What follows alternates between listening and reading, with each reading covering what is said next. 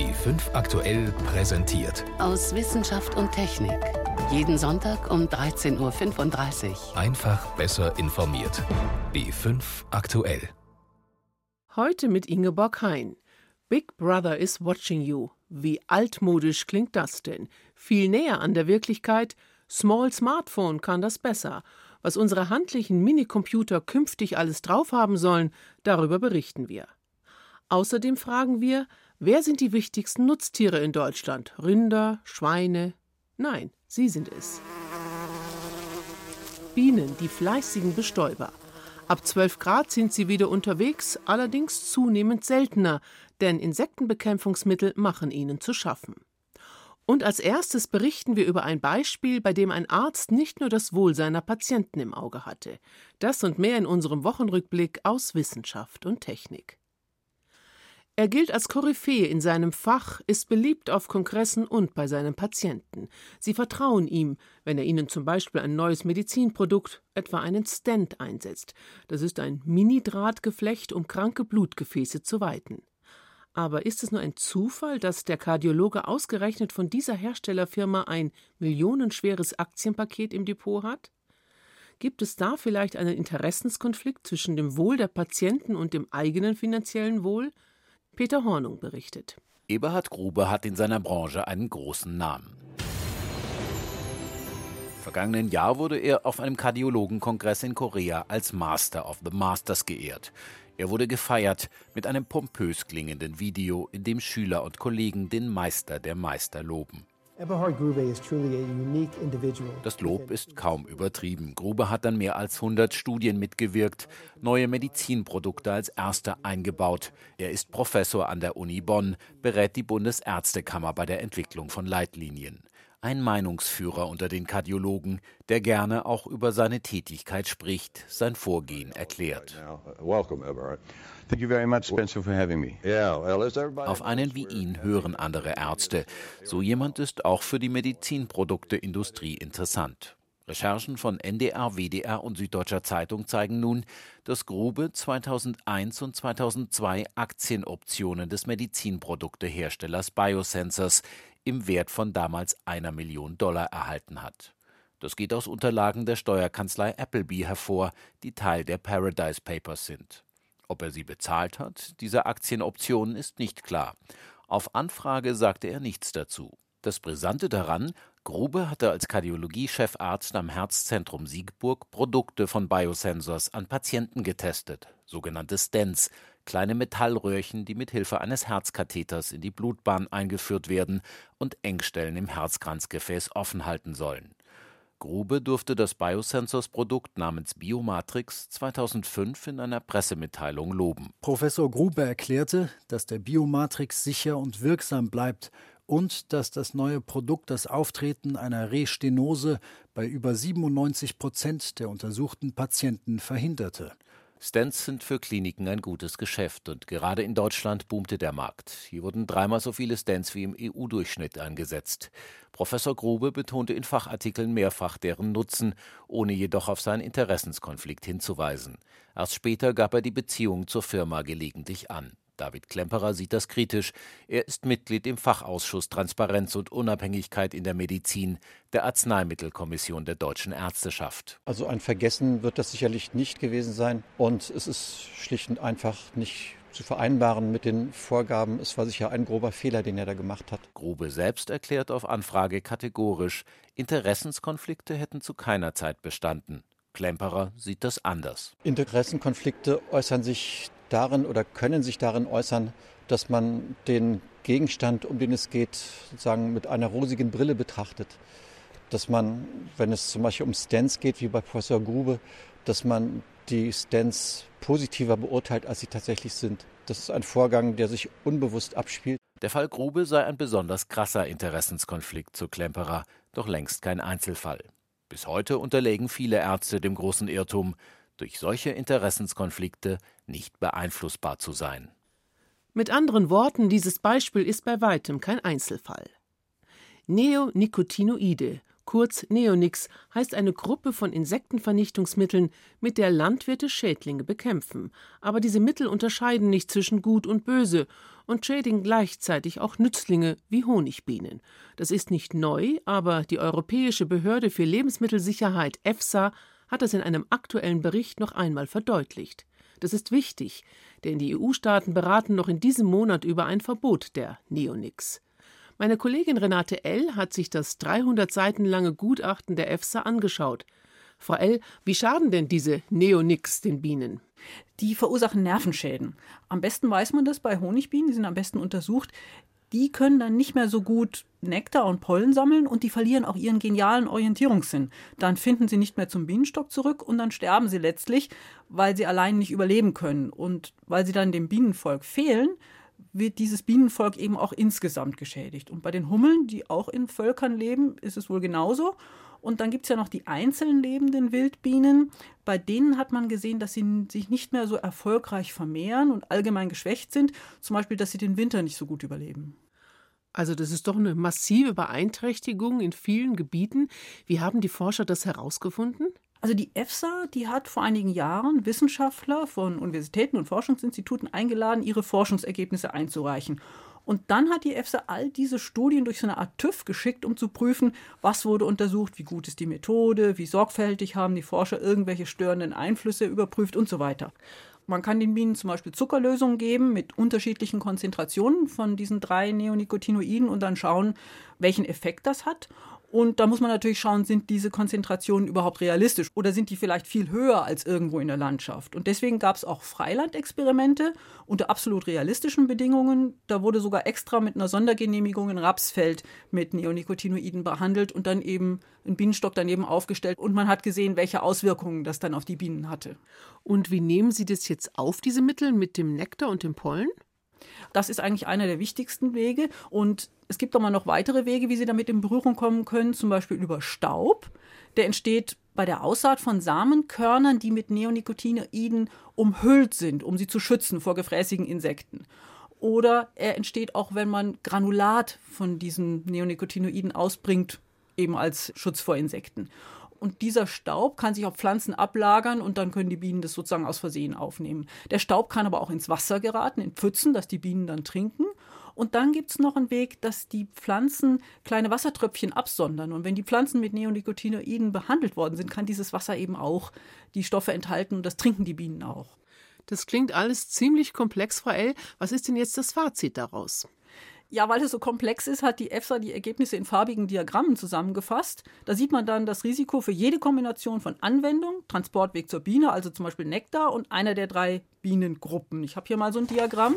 Rot heißt hohes Risiko, zum Beispiel beim Raps aus behandelten Samenkörnern für Honigbienen und Hummeln. Bei den einzeln lebenden Wildbienen sieht man mehr Orange, das heißt unklar, aber niedriges Risiko ließ sich nicht belegen. Über diese Bienen gibt es einfach nicht so gute Daten. An ein paar Stellen sieht man auch eine blaue Markierung, das heißt geringes Risiko, aber in allen diesen Tabellen überwiegt Rot und Orange, also Gefahr. Mit einem Wort, der schädliche Einfluss ist auf jeden Fall zweifelsfrei belegt, kann man sagen.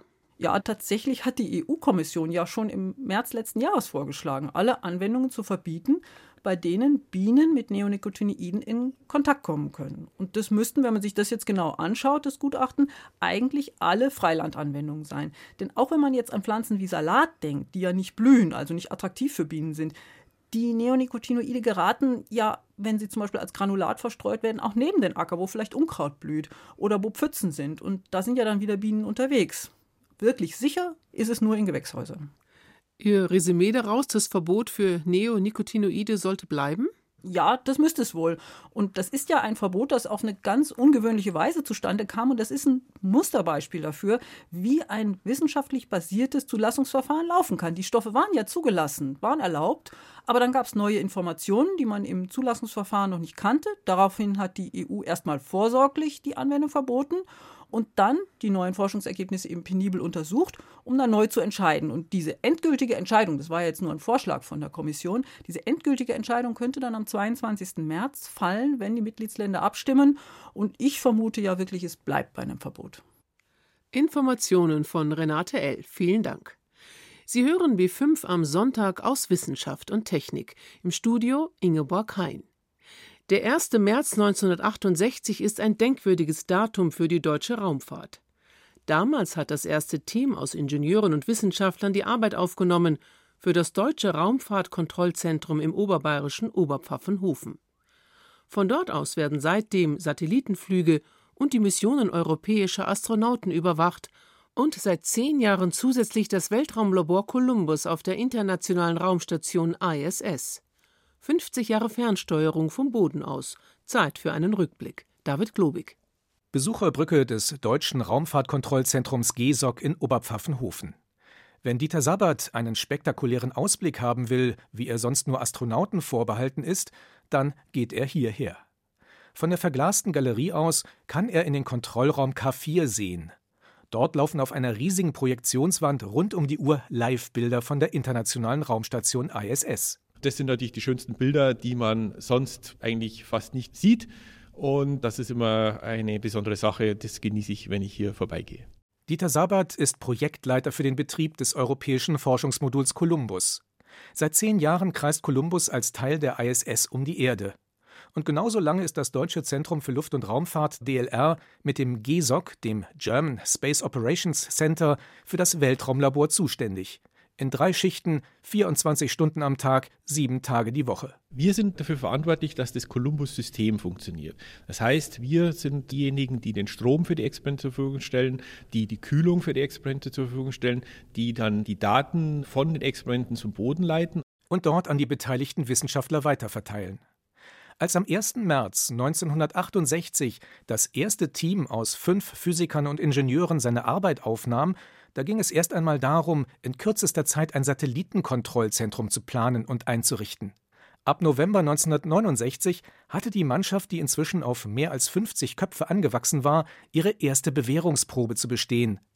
Acht Monate lang steuerte sie Azur, den ersten deutschen Forschungssatelliten. Es folgten immer anspruchsvollere Missionen, darunter die Sonnensonden Helios 1 und 2. Dann wurde das deutsche Raumfahrtkontrollzentrum in das Space Lab Programm eingebunden. Touchdown genau 10 Tage, 7 Stunden, 47 Minuten und 33 Sekunden nach dem Start. Und hier im Kontrollzentrum Oberpfaffenhofen, da gibt es Beifall, so wie man ihn normalerweise nur in Houston kennt. Die Begeisterung galt am frühen Morgen des 9. Dezember 1983 dem deutschen Astronauten Ulf Meerbold und dem Jungfernflug des europäischen Raumlabors Space Lab. Das GESOC hatte bei dieser Mission von Oberpfaffenhofen aus die Experimente europäischer Materialwissenschaftler betreut und damit offenbar die Verantwortlichen der NASA überzeugt. 1985, bei der ersten Spacelab-Mission unter deutscher Federführung, durfte das GESOC alle Experimente kontrollieren, wie Astronaut Reinhold Ewald beschreibt. Eigentlich war das schon eine große Ehre, ein großer Vertrauensbeweis, dass NASA die komplette Steuerung der Nutzlast von hier aus hat machen lassen und war natürlich auf die gute Vorarbeit mit den anderen Missionen dann auch zurückzuführen. Im Moment steuert das Kontrollzentrum neben Columbus sechs Satellitenmissionen. Zum Beispiel das Satellitenpaar TerraSar X und Tandem X. Die beiden Radarsatelliten erstellen ein digitales Höhenmodell unseres Planeten. Dazu rasen sie im engen Formationsflug um die Erde. Martin Wickler, stellvertretender Leiter im Missionsbetrieb des GESOC, vergleicht das Ganze mit einem Formel-1-Rennen. Die Satelliten fliegen in 200 Meter Abstand mit 27.000 Stundenkilometern Geschwindigkeit. Es ist fast so, als wenn Vettel in Monaco durch die Straßen fetzt. Und man sollte schauen, dass die Satelliten nicht irgendwie zusammenstoßen oder auch sich gegenseitig bestrahlen, was dann immer sehr schnell zum Ende der Mission führen könnte. Entspannt zurücklehnen, das geht für die Mannschaft des deutschen Raumfahrtkontrollzentrums auch nach 50 Jahren und mehr als 70 Missionen nicht. Und das nächste Highlight ist schon sicher, wenn im Sommer der deutsche Astronaut Alexander Gerst auf der ISS vorbeischaut. Künstliche Intelligenz, was durch sie künftig noch alles möglich sein wird, war in dieser Woche in Barcelona zu sehen auf dem Mobile World Kongress, dem weltgrößten Branchentreff für den Mobilfunk. Nehmen wir das Beispiel Smartphone. Wischen und Drücken sind irgendwann unnötig. Ahnt es doch schon im Voraus, was wir wollen. Das ist die Vision. Eindrücke aus Barcelona von Marc Dugge. Der schwarze Sportwagen steht auf dem Gelände vor dem Stadion des FC Barcelona. Auf seinem Dach ein länglicher schwarzer Kasten. Darin Kameras, verbunden mit einem Smartphone. Dieses ist wiederum mit dem Auto verdrahtet. Peter Gordon von Huawei. Wir haben uns gesagt, mal sehen, ob wir unser Smartphone Mate 10 Pro dazu benutzen können, zu Augen und Gehirn eines Autos zu werden. Das wirst du hier gleich sehen. Uh,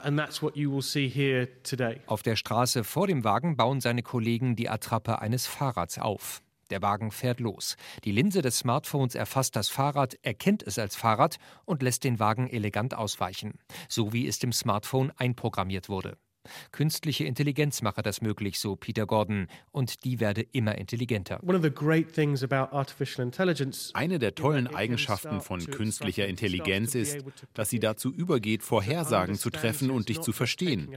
Dein Smartphone wird künftig wissen, was du willst, noch bevor du es ihm sagst. Den Nutzer verstehen, seine Gewohnheiten und Vorlieben kennen. So soll das Smartphone der Zukunft sein. Der Benutzer soll viele Vorteile davon haben und die Industrie freilich auch. AI. Artificial Intelligence ist das Zauberwort auf dem Mobile World Congress. Künstliche Intelligenzen lernen selbstständig immer weiter dazu. Sie erkennen Muster, lernen aus Fehlern, werden Schritt für Schritt immer intelligenter. Eines Tages vielleicht sogar intelligenter als der Mensch. Und schon heute werben Firmen damit, Smartphone-Hersteller ebenso wie Autofirmen. Hey Mercedes. Yes, please. Find the closest pizza restaurant. Samina Reddy sitzt im neuen Mercedes A-Klasse und lässt sich per Sprache von dem Auto zur nächstgelegenen Pizzeria bringen. Im Simulationsmodus natürlich. Route guidance is starting. Reddy forscht im Silicon Valley für Mercedes-Benz in Sachen künstliche Intelligenz. Dort hat sie mit ihren Kollegen ein Steuerungsmenü entwickelt, das ganz auf den Autofahrer zugeschnitten ist. Es merkt sich, welche Ziele du angefahren hast, wen du angerufen und welchen Sender du gehört hast. Wenn du normalerweise morgens um 8 ins Auto steigst und an der Telefonkonferenz teilnimmst, dann wird dir dein Menü genau diese Option zuerst anbieten. Die Konzerne lassen sich die Forschung in Sachen künstliche Intelligenz einiges kosten. Das gilt für Smartphone-Hersteller ebenso wie für Telekom-Konzerne oder App-Anbieter. Google zum Beispiel hat im vergangenen Jahr für gigantische 400 Millionen Dollar ein Start-up gekauft, das sich auf künstliche Intelligenz spezialisiert hat. Am Google-Stand präsentiert Mitarbeiterin Laia Google Lens, ein Programm, das Kamerabilder auf Wunsch mit Informationen anreichert. Es sei für den Mobile World Congress noch besser geworden, sagt sie. Wenn du hier ein Cover von einem Musikalbum in den Sucher nimmst, schickt dich Google Lens gleich weiter zu Spotify, wo du es herunterladen kannst. Wenn es ein Buch ist, sagt sie dir, wo du es kaufen kannst. Handelt es sich um eine Visitenkarte, kannst du die Person gleich anrufen und den Kontakt speichern. Die Algorithmen werden immer ausgefeilter, die Programme immer besser. Aber Experten sagen auch, mit echter künstlicher Intelligenz haben viele Produkte oft nichts zu tun. James Crawshaw vom amerikanischen Telekom-Marktforschungsdienst Heavy Reading. Da gibt es viel Marketing-Hype und wenn ich mit Händlern spreche, dann behauptet jeder, schon künstliche Intelligenz in seinen Produkten verbaut zu haben. Ich neige dazu, jenen Firmen mehr zu vertrauen, die sagen, dass künstliche Intelligenz Teil ihrer künftigen Planung ist. Klingeln gehört eben zum Geschäft, erst recht in der Smartphone-Industrie. Mark Dugge über die Zukunft von Smartphones. Kommen wir zu einem Mann, der mit einem Schlag weltberühmt wurde, der Argentinier Victor Busso. Tagsüber ist er Schlosser und nachts leidenschaftlicher Hobbyastronom. Und als solcher entdeckte er etwas, von dem hauptamtliche Astronomen bisher nur träumen können. Er sah ein kurzes, helles Aufleuchten, der Beginn einer Supernova. Sieht toll aus, ist aber der Anfang vom Ende jedes funkelnden Sterns. Moritz Pompel über die Geschichte des glücklichen Sterneguckers. Wenn Victor Busso an jene Nacht im September 2016 zurückdenkt, dann kann er es selbst immer noch nicht so richtig glauben. Es ist die Nacht, die ihn jetzt zum Helden Argentiniens macht, durch eine Veröffentlichung in der berühmten Fachzeitschrift Nature. Tagsüber arbeitet der 58-Jährige in einer kleinen Schlosserei in der argentinischen Großstadt Rosario. Nachts steigt er in seine Sternwarte, die er sich vor acht Jahren auf die Terrasse gebaut hat. In jener Nacht also richtet er sein Teleskop auf eine ferne Galaxie ohne groß die Wahl zu haben. Ich hatte die Kuppel schon eingestellt und einen kleinen Spalt offen. Und ich konnte die auch nicht verändern, weil das macht einen Mordslärm und du wächst damit die Nachbarn auf. Gut, ich habe mir also gesagt, ich nutze den kleinen Spalt Himmel aus. Und dann habe ich angefangen, von der Galaxie, die dort zu sehen war, eine Reihe an Fotos zu machen. Die Galaxie ein Spiralnebel mit dem unhandlichen Namen NGC 613. Entfernung 67 Millionen Lichtjahre. Gut eineinhalb Stunden lang schießt Victor Busso ein Bild nach dem anderen. Ich habe die Fotos dann miteinander verglichen und am Rand der Galaxie einen Punkt entdeckt, der von Bild zu Bild immer größer geworden ist. Und ich habe mich gefragt, was zum Teufel passiert da? Victor Busso ahnt zwar, dass es eine Supernova sein könnte, also ein Stern der Galaxie, der am Ende seines Lebens kurz extrem hell aufleuchtet, bevor er gänzlich erlischt, aber noch nie konnten Astronomen diesen ersten Moment live festhalten. Sie waren immer ein paar Stunden zu spät dran. Und das, obwohl rund um die Welt robotergesteuerte Riesenteleskope permanent den Himmel beobachten. Also warum sollte es ihm gerade jetzt gelingen, doch die Sache lässt Victor Busso keine Ruhe. Sofort greift er zum Hörer. Ich habe also die professionellen Sternwarten in Argentinien angerufen und ein befreundeter Wissenschaftler dort sagt mir, Victor, hör zu, es ist spät, was ist los? Ich schicke ihm also die Bilder und frage ihn, siehst du das auch oder nicht? Und er sagt, wow, das kann doch nicht sein. Umgehend werden weitere professionelle Sternwarten auf der ganzen Welt informiert, die ihre Teleskope auf die Galaxie richten. Mit dabei ist Melina Bersten vom Institut für Astrophysik der Universität La Plata. Sie übernimmt später die wissenschaftliche Auswertung von Bussos Bildern und ist Erstautorin der Nature-Veröffentlichung. Und sie bestätigt, es ist eine Supernova. Es war uns sofort klar, dass das unglaublich ist, was Victor da fotografiert hat. Und so schnell wird das wahrscheinlich auch keiner mehr sehen, weil diese frühe Phase dauert nur ungefähr zwei Stunden. Und so eine Supernova kommt im Schnitt ein bis zweimal pro Galaxie vor, im Jahrhundert. Der Stern, den wir gesehen haben, hatte ungefähr dreieinhalb Mal die Masse der Sonne. Und jetzt haben wir Informationen darüber, was mit einem solch massiven Stern passiert, kurz bevor und während er explodiert. Natürlich ist es immer noch nebulös, was bei einer Supernova genau passiert. Aber dank Victor Bussos Entdeckung konnten die Forscher jetzt immerhin neue physikalische Berechnungen anstellen, die die Wissenschaft wieder ein Stück weiterführen. Bei einer Supernova, so die Theorie, verliert ein Stern an Energie und beginnt zu kollabieren. Positiv und negativ geladene Teilchen werden zusammengepresst und heben sich gegenseitig auf. Es entsteht ein Neutronenstern. Astrophysiker glauben, dass das zu einer gewaltigen Schockwelle führt, die den Stern von innen heraus zerstört. Kommt sie an der Oberfläche an, zerreißt der Stern in einer gewaltigen Explosion. Die kann Millionenmal heller sein als der Stern selbst. Und genau das ist auch auf den Fotos von Victor Busso zu sehen, als Punkt am Rande der Galaxie, der immer heller wird. Ich bin vor Freude schon gehüpft. Dieser Moment ist einfach unvergesslich. Die Sternwarte auf seiner Terrasse wird bei Nature jetzt als Observatorio Astronomico Bussoniano geführt, als Anlehnung an seinen Namen Victor Busso.